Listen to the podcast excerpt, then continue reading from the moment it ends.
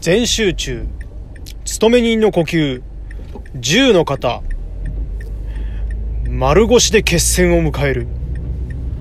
えー、中森悟の全力疾走ラジオ、えー、この放送はあ勤め人かつ投資家の中森悟が可処分時間可処分所得の最大化を目指し、えー、試行錯誤していくそんな姿をお届けしている番組です、えー、本日の10の方あ丸腰で決戦を迎えるなんですけれどもやっぱり営業職なんですけれども、えーと、本来であればですね安定的に成果を出していかなくてはいけない、えー、ものではあるんですがどうしてもですね波が出てき、てしまいますし、なかなかその安定的に、あの成果を出し続けるっていうことが本当に営業としては一番難しいなっていうふうに思うんですよね。で、なかなか、あそういう流れ、結局そういった流れをですね、やっぱ自分で作ることができる人は本当に相当優秀な営業の方なんじゃないかなというふうに思います。私もですね、営業の、えー、仕事というところが長いんですけれども、未だにまだその、域に達していないんですよね。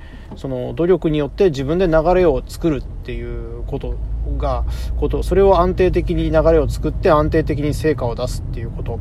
まあ、これができるとですね、本当にすごい営業マンになれるんですけれども、うん、それがですね、まあ、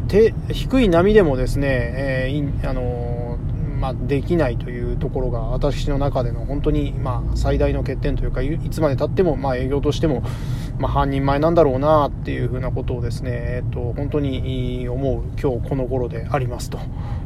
いうそんなぼやきから入ってしまいました。っていうところはご勘弁ください。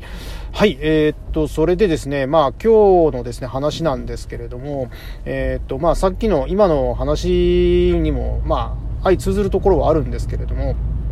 まあと、なんですかね、まあ、結論から言うとですね、えーと、今日の話したいことの趣旨なんですが、えーと本当に大事なことというのは自分で気づくしかないっていう話なんですね。えー、っと、これは、まあちょっと今日の話もちょっと、まあ抽象的な、まあ、話になってたりとか、まああえてなかなか具体的に語れない、あの、伝えられなかったりとかするところもあるので、ちょっと全体的にふわっとしちゃう話になってしまうとは思うんですけれども、えまずあのす、なんだろうなすすごい人というかですね、えーと、やっぱり高みに行ってる方というのは本当に現実を見ているなというか事実を、えーと、見ているなっていう気がするんですよね。で今そういう話をしてですね、えーと、思い出し思い出したというか、まあ、適切なあの例として例えばなんですけれども、うんと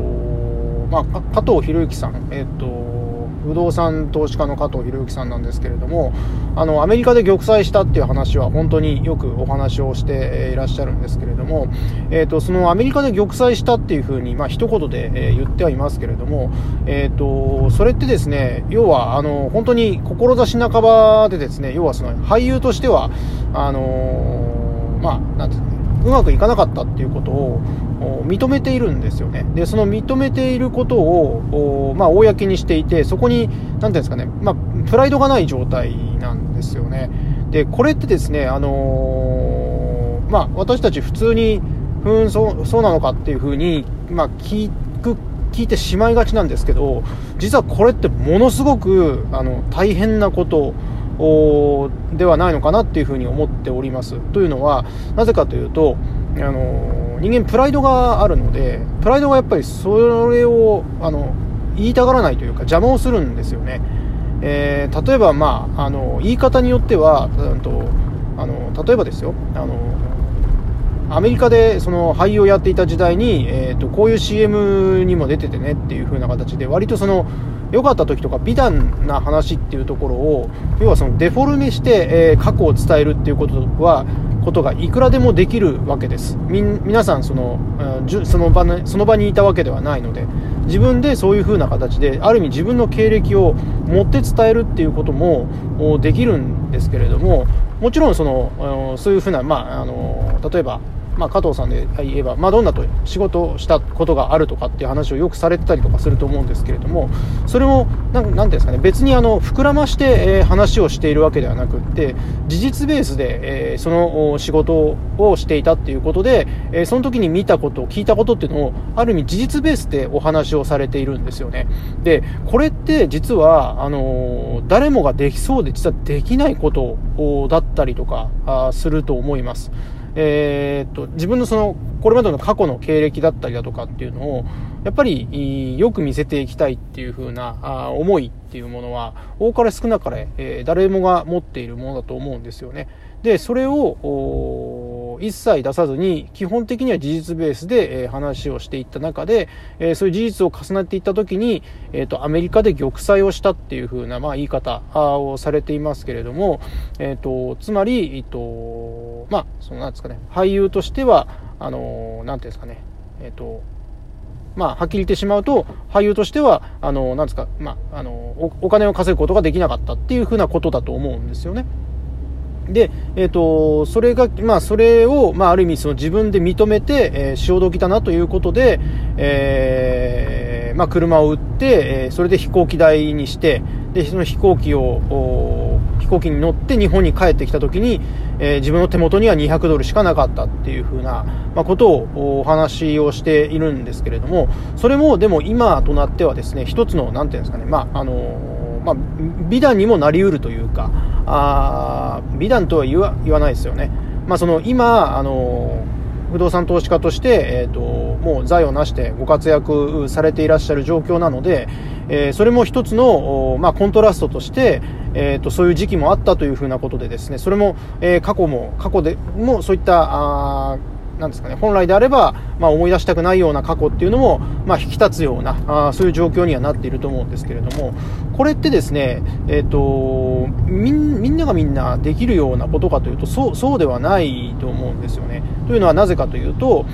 まあ、その繰り返しになってしまいますけれども割とその置かれた状況とかっていうところを結構そのねじ曲げてなんですかね、ゆ歪んで捉えてたりとかすることだったりだとか人とかっていうのって自分も含めていっぱいいると思うんですよね。で、それってなかなか難しいんですよ。その気づくのが。気づくのが難しいというか、だけど、それって客観的に見ると、人から、あの、他人から見ると、あ、この人今自分をよ持ってみて、見せてるなとか、なんかその、ふかしてるなとかっていうのって、気づく人は気づきます。で、私も全員に対してそういうふうなことが分かるとは思言わないですけれども、でもやっぱ分かる人、気づいちゃう人は気づいちゃうんですよね。で、それを見たときに、そういうのを、なんていうんですかね、その、指摘をしても、多分気づかないだろうなってていうか、その自分が、自分の過去の時に、過去自分のことをよく見せようと思っていた時の心境だったりだとかを思い出したりとかすると、多分それってよっぽどはっきり言わないと気づかないし、多分それ1回や2回言われただけでは、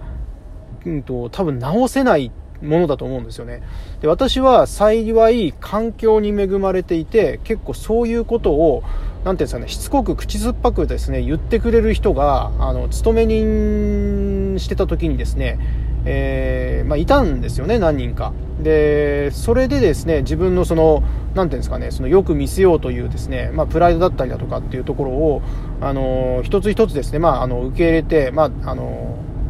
まあ、ダメなものは、まあ、ダメな状態はダメな状態だっていうふうなことを、まあ、受け入れるようなその思考ができてきているんじゃないかなって自分では思ってはいるんですけど、でもどうだろうな、まだわかんないな。あの、そういうふうに言っていて、今ちょっと、あのいろいろ思ったりはしてるんですけれども、うん、やっぱりそれって、なんですかね、そういうふうに、なんですか、客観的に見たときに、果たして本当に自分はそういう状況なんだろうかっていうふうな、一応まあそういう、なんですか、ブレーキというかアンテナが立つぐらいにはなってきているんですよね。うん。で結構それがあのでできなかったりとかするとうんとずっとなんか周囲から見る周囲から見ると人から見るとなんかちょっと冷ややかというかですね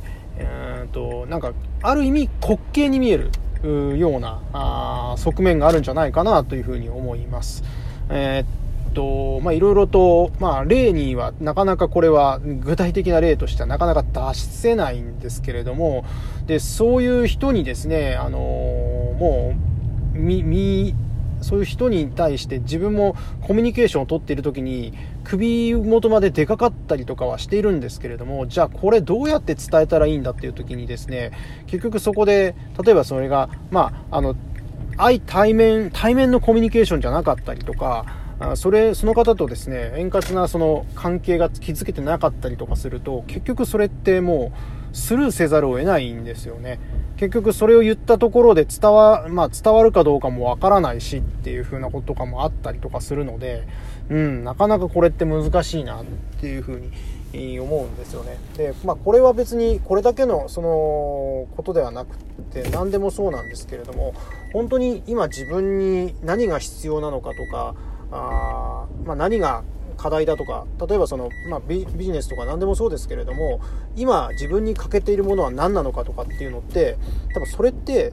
多分自分で気づいていくしかないんですよねきっとね。本にも書かれていないしあ本に誰か書かれていないし他人から指摘されてそれを鵜呑みにすることもできないし、えー、それをもう本当に常に自分を見てあのいろんなその自分より先に進んでる人の思考だったりだとか考えとかを見た時に、いろいろな人と、まあ、自分を比べてみた時にあ自分は何が足りないんだとか何が必要なのかっていうこととかをもうやっぱり一つ一つそういうふうな意識を持ってあの気づいていくしかないんじゃないかなっていうふうなことを思いましたっていうそんな話ですね。はい。えーと、何か少しでもですね、それが伝われば、あの、幸いですというか、まあでも多分聞、うん、聞かない、聞いてないと思うんだけど、まあ、うん、えー、っと、まあ、何のこっちゃって話ですね。はい。じゃあまあこの辺で終わりにしていきたいと思います。えー、今日もお聴きくださいましてありがとうございました。見返りを求めず、人に優しく。